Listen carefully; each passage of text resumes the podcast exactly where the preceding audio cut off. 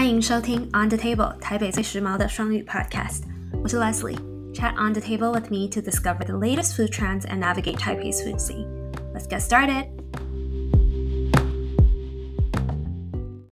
Happy Friday！终于周末了。我现在录音的当下呢，是三月十号礼拜四的晚上十一点半。没错，我就是拖到最后一刻才开始录音。因为我这礼拜真的是太忙了，忙到一个崩溃。因为好像很多人以为 Taipei Foodie 就是我的工作，但其实并不是。Taipei Foodie 只是一个不知道为什么也有很多事的兴趣，但其实我是有正职的，然后只是时间上面比较弹性。但很不幸的就是这个礼拜是我的工作地狱周，所以就得把正职工作处理到一个段落之后，才能开始整理 Podcast 的资料。另外呢，还要先谢谢大家对 On the Table 的支持，真的超级感动。因为上礼拜我在 Taipei Foodie 的 IG 账号上面分享了 Podcast 重启的消息，陆续就收到了很多人的鼓励 feedback，还有不认识的朋友给了我他听完 Podcast 的建议。有一个部分呢，我自己也在努力的练习中，就是对于中文的叙述。呃，因为中文我其实就学到国二的程度。所以有些用字啊，或是这种连接词的地方，我就会一直回到英文的思考逻辑，或一直讲然后还有那这两个字。所以还请大家再多多包容，我会努力练习，带给大家更好的内容。不过还是很欢迎大家给我建议，然后也可以在 Apple Podcast 的 Review 那边留下你听完的想法。好，今天我要和大家分享的内容大概会分成两个主要的部分。餐厅介绍和读书心得。第一个部分呢，要直接跟大家来聊我最近吃到的推荐餐厅们。没错，餐厅们。我今天终于要讲不止一间餐厅了，因为我发现大家还是对餐厅的介绍很有兴趣，所以我也觉得之前一集节目里面都几乎只分享一家餐厅，有一点点的可惜。所以今天就来个大放送，一次三家。这三家呢是。新的 Fine Dining 界的天花板，晚上肚子饿的好去处，跟最后一个适合带家人一起享用的轻松桌菜。不过在细讲餐厅之前呢，我其实还有一个一直卡在心里很久的一个，算是概念吗？还是观念？我想先快速的讲一下。就是我知道现在这个时代，大家都很依赖 Google Review 啊，社群媒体、Instagramer 或是我们常说的这种美食 KOL 来找餐厅。但我也常常看到有些网友会在自己的页面或是其他地方，比较是抱怨的方式去说，他们看了某个有名的美食家网红或 f o 去吃，很推荐。结果自己去吃的时候就觉得非常失望，不知道这家餐厅在红什么。其实我觉得吃东西是非常主观的一件事，然后我甚至有时候都觉得大肆分享我吃完的感想这件事是一个很赤裸的一件事。那也是为什么我自己在经营 Taipei Foodie 的时候，并不是以一个美食评论的角度去介绍，我只是单纯的想分享新的店，然后我觉得好玩的店。在聊饮食体验也是比较朝一个 give facts less emotions 的方向。那这边很重要的关键字就是“我觉得”这三个字，因为每个人的口味不同，就算是很好的朋友，甚至家人，你们吃东西的口味还有会愿意花在吃饭上的预算，也会很难的完完全全一模一样。所以不一定 IG 上面 food 推荐的就是超级好吃。或是 blogger 觉得普通的店，其实搞不好是你的私藏名单。反正呢，我想说的就是，先撇除服务或餐厅设计概念这种硬体设备的东西，回归到商品，也就是菜色口味本身上面。我有个小小建议想分享给大家，可以减少之后踩雷或是有期望太高而失落的状况发生。大家可以先把 Instagram 上面的 Foodie 们当做一个口味的指南。那这个指南的基准呢，不是他拍照拍得多好看，或有多少人在追踪这个账号，这些其实都是其次。最重要的是，你要先观察你追踪的 Foodie，他常分享的餐厅类型，去观察他的品味，然后去找到一个跟你自己品味或是吃东西口味相似的 foodie。那你就把这些观察记录下来。如果你发现他常去的餐厅你也去过，然后你跟他的感受又一致，那你就跟着他去踩点。如果你发现这个人每次推荐的餐厅你都觉得嗯还好，那他就是你的反指标。这样久了之后，你就会有一个自己的机制，有自己的模式去做筛选了。好，今天就是也比较啰嗦一点。然后我觉得我现在再不开始分享我上周的用餐心得，我这一集就要录不完了。好，首先第一家就先来一个最震撼的，Mad by Le Keith。如果你有去过伪装成西装店的秘密酒吧 Le Keith 零酒洋服，或是另外一间以实验性调酒还有 food pairing 为主的 Room by Le Keith，你对这个名字就一定不陌生。他们都是由这个主理人 Seven 创办的 Le Keith 系列品牌。那这一家新的店 Mad by Le Keith 跟其他两家店不一样，它并不是一间酒吧，而是一家餐厅。我觉得算是我这几个月吃到从体验然后整体概念上印象最深刻的一餐，感觉它有机会成为未来台北 Fine Dining 的天花板之一。这间餐厅呢，就在爱国东路的上面。他们在二月中的时候才开始试营运。本身这个建筑物的来头就不小，它的原址其实是台北刑务所的官舍，有一百年的历史。然后经过文化局三年的修复之后，现在就由主理人 Seven 还有主厨 Cady 一起负责。里面选用的家具、器皿到餐具都是精心挑选的，还有特别为餐厅设计的筷架。甚至连那个木头餐桌摸起来的手感都特别的不一样。另外，Mad 他们没有特别的去设限料理的风格，是一个无国界的套餐。创作手法呢，比较是结合了分子料理，然后还有用各种不同新鲜的熟成过的食材去创造不同的风味组合。菜单也是就是用一个套餐的形式去呈现，总共会有十八道的餐点。搭配三款酒或是八款酒的 pairing 选择，整体菜单的概念呢，是想呈现过去、现在还有未来。在前五道的小点，你会先被带到门口的，嗯，以前是一个警卫室的空间里面享用，同时你也会看到今天会吃到的所有食材。之后呢，才会有这个服务生带你走进到真正的用餐区里，也就是在官舍的这个主建筑里面。那在这个用餐空间呢，会有十四个座位。主建筑里面除了比如说厕所啊、厨房这两个地方，还有一个小空间。这个小空间呢，其实是 Matt 的实验室。在主餐上桌之前，客人会先被带到这个实验室里面参观。里面就有各种各样的机器，包含了什么离心机、减压、浓缩机。烘干机等等，你可以清楚的看到 Mad 的团队是如何将这些食材去熟成、去保存、发酵、风干等等，非常的有趣。餐点的话呢，我觉得好像应该要留给来访的朋友们自己去亲自体验，我没有很想要透露太多细节，不然你们去的时候就没有惊喜感了。但还是可以先分享两道我自己特别喜欢的。第一道我喜欢的是一碗日本素面，它里面有柴鱼豆浆高汤打成的泡泡，还有新鲜的海胆。你可以先品尝这个素面，再倒入海胆去搅拌，是一个非常清爽、很和谐的一道菜。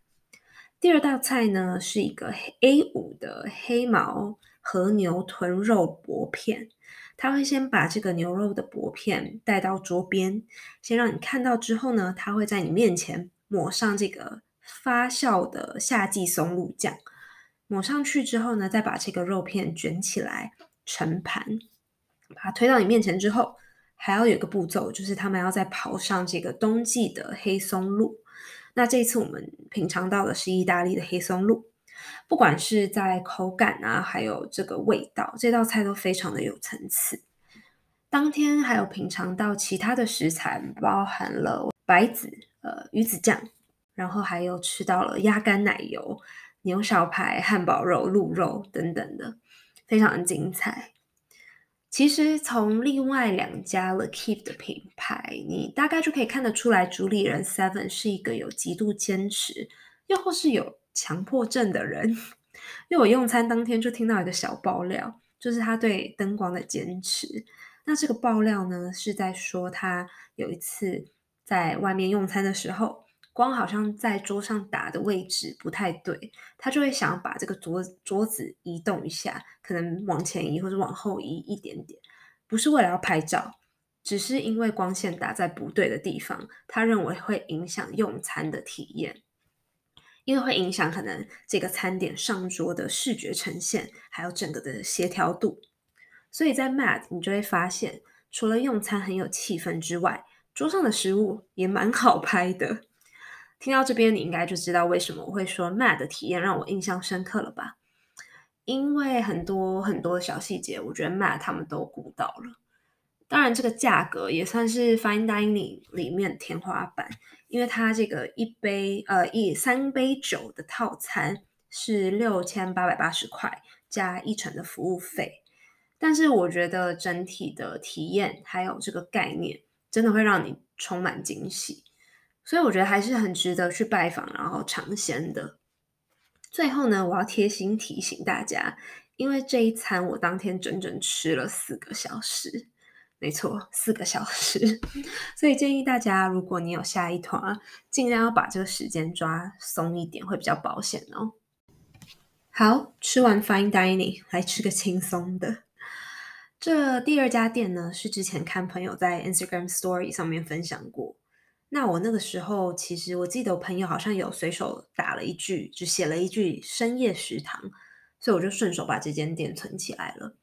刚好我上周五去看了《Batman》，不过完全没有想到它竟然会是一个三个小时的电影。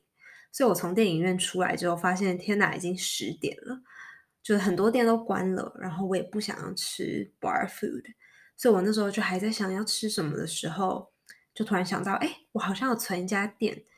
然后这家店也在信义区，所以就立刻打了电话去确认有没有位置。然后店家就说，有位置，我就马上跟我朋友开车出发。这家店呢叫做二次会 Nijikai，在日文的意思里面，它是指在正式聚会之后转移阵地所举行的第二次聚会。第一次聚会可能是在比较正式用餐的餐厅，第二次的形式呢就会选到。相对轻松活泼的小店，那在你去开里面，它座位其实没有很多，我目测可能最多可以坐十到十二位，外面还有两个位子。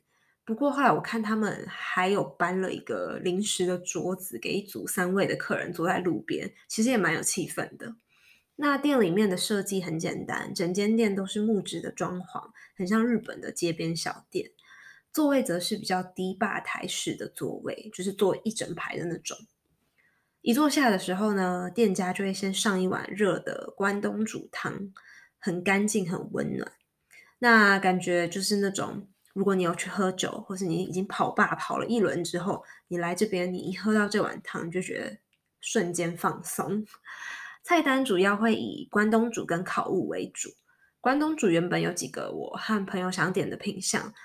有点忘记是什么了，但当天就已经卖完了，所以我们最后就点了大根娃娃菜、甜不辣，还有高丽菜卷。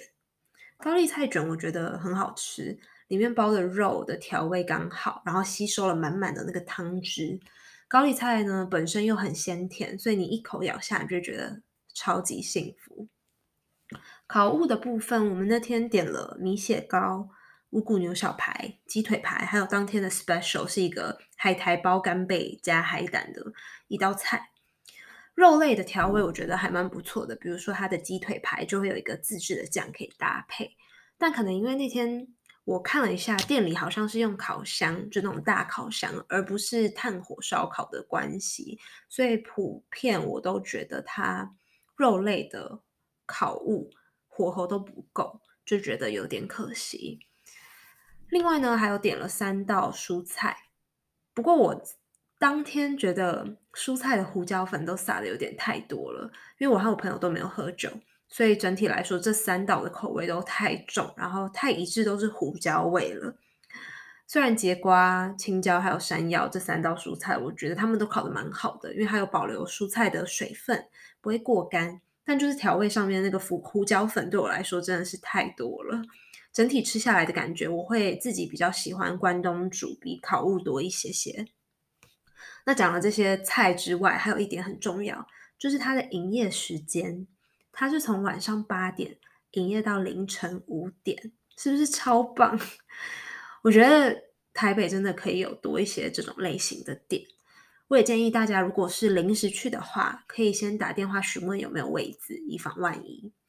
总而言之呢，二次半我觉得就是一个宵夜，还有跑吧完之后的好去处。对比较晚下班的朋友们也很友善，因为你可以吃得饱饱的，温暖的回家睡觉。然后我也想默默许愿，我希望他们有咖喱饭，因为我感觉有咖喱饭的话好像很赞。好，最后一家餐厅，我们要离开台北。进入新北市，这家餐厅呢，它位于永和，叫做客家小馆。顾名思义，就是一间客家餐厅。虽说是小馆，但它其实一点也不小，总共有两层楼。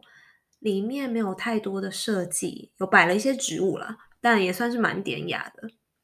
主要它一盘一盘菜的价钱呢，会落在两百多到四百多之间，也有几道比较大菜类的。的餐点会落在大概七百到七百到九百之间。不过很有趣的是，我自己在菜单上面看到了几个上海菜，还有江浙菜的菜名。我们那天点了四道菜，两个人点了四道菜，有蔬菜豆干，然后还有另外两个是要预定的。一个是葱烤小排，它很入味，然后很下饭。然后这个排骨它烧的也非常的软嫩，就是你筷子轻轻一夹，它的骨肉就会分离了。那这个就是其中一个要预定的菜，另外一个还要预留的呢是青椒香肉。这道菜是我自己很喜欢的一道江浙的经典菜，它外面的这个青椒就是蛮多汁、蛮软嫩的，然后里面包着满满的绞肉，口感非常好。那这家店我觉得很适合家庭聚餐，或是带爸爸妈妈来用餐，只是一个吃完会有满足感的家常餐厅。OK，餐厅终于讲完。真的忍不住要为我自己拍手一下，因为现在已经快一点了。不过呢，现在很棒，我们因为终于要进入到第二部分了。第二部分呢，会是我的读书报告。在第八集的时候，也有先预告大家，我这次要聊的是 Technically Food: Inside Silicon Valley's Mission to Change What We Eat by Larissa Zimberoff。矽谷制造的汉堡肉，科技食物狂热的真相与代价。那这本书呢，它是一本针对现今科技食物产业发展的调查分析。如同我上一集提到的，作者本身他是一个资深的食品科技记者，那他同时其实也是一名第一型的糖尿病患者。所以一开始写书的契机，他是希望可以去探讨，在投入人造食物的这个未来的时候，人类还会需要放弃什么？那他指出，在现在的食物公司，他们的发展方向都是理念导向，就是希望用这些科技食品或加工食品去让世界变得更好啊，或是减缓气候变迁啦，终结虐待动物或减少工业化农业对地球的伤害。但这些 Big Food 巨食公司，巨大的巨，然后食物的食。他们这些公司的背后，其实还是靠资本主义还有投资者去撑起这一切。所以我们在追求健康的同时，我们真的可以去拯救地球吗？这本书里面呢，它一共分了十个章节。第一个章节就由超级食物藻类去揭开序幕，讨论的是植物蛋白如何去分离植物蛋白，然后还有植物蛋白的运用。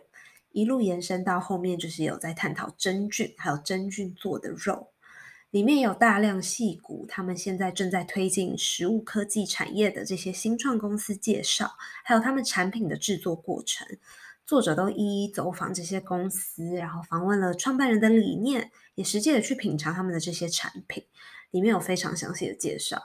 后面呢，他的这些章节也探讨了，比如像不需要牛的牛奶。还有不需要鸡的蛋，跟其他现在食物科技的热门话题，包含了剩食再造、植物汉堡，还有垂直农场。所以现在其实要喂饱世界，很多食品加工都慢慢的去取代大自然。像以前可能养一头牛，它从出生到它变成你餐桌上的汉堡排，可能要花九个月的时间。但现在他们的机器只要一分钟就可以把植物变成肉。然后现在市面上其实有很多很多已经做的很逼真的汉堡排了，不管是在质地上，或是它的脂肪的那个感觉。很让人不禁会想去怀疑说，我们人类对于红肉的执着，是不是只是对味道熟悉的执着？因为其实这些汉堡排有一些是真的逼真到你是吃不出来的。作者他自己也去品尝了很多不同的汉堡排，他可能三种人造肉、植物肉跟真正肉的汉堡排放在一起，他是没办法去分辨它们的不同的。所以汉堡排它是不是传达的其实是一个记忆？就是我们对汉堡排的记忆，可能是在国庆日，美国国庆日的时候一定要吃的汉堡。那同时呢，我们用这些食品加工或是未来科技，是不是可以真的去减少资源，还有对于环境上面的伤害？那因为作者他自己本身的背景，我想可能是记者，他们都有一个追根究底的精神，所以书中他也提出了许多批判性的疑问。真菌做成的牛排比牛肉牛排对环境更没有伤害吗？我们大家都知道永续发展，但用剩食废料做成汉堡是为了地球环保，还是只是食品公司他们为了要降低成本？那另外还有改喝植物奶是造福了生态，还是食品公司？你知道如果美国它的农业如果全部采用垂直农场？也就是你在一个室内空间，用一层一层的货架种植食物，利用人造光的控制啊，或是环境的控制，湿度、温度、气体等等的，加上你在施肥灌溉，你就可以随时随地的去种植，还有采集新鲜蔬果的这种立体农场。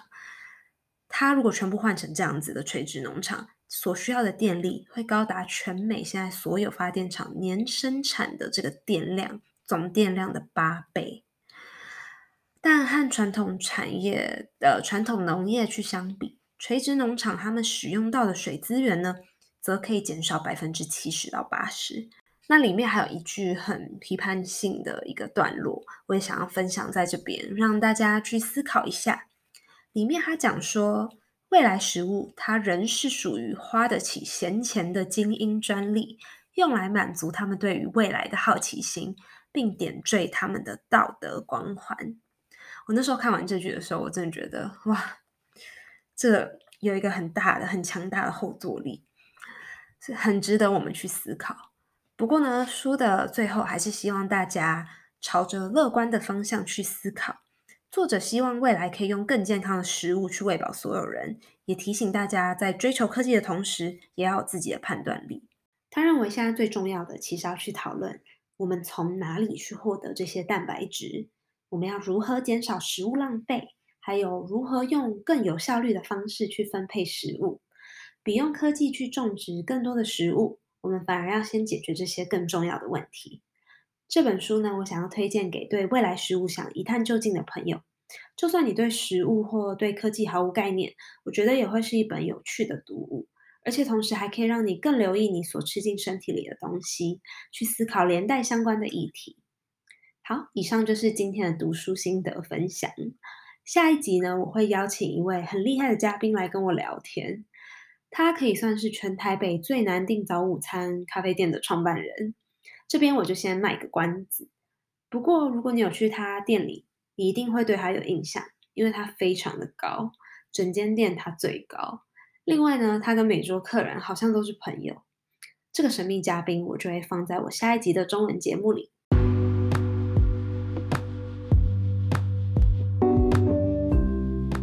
如果你也喜欢今天的分享，希望你可以留下五颗星的评分，或是分享在你的现实动态泰国，让我知道你听完了。如果你对于这集的内容有任何的想法，也可以在 Instagram on the table dot podcast 上面留言给我。I'll see you guys next week. Bye.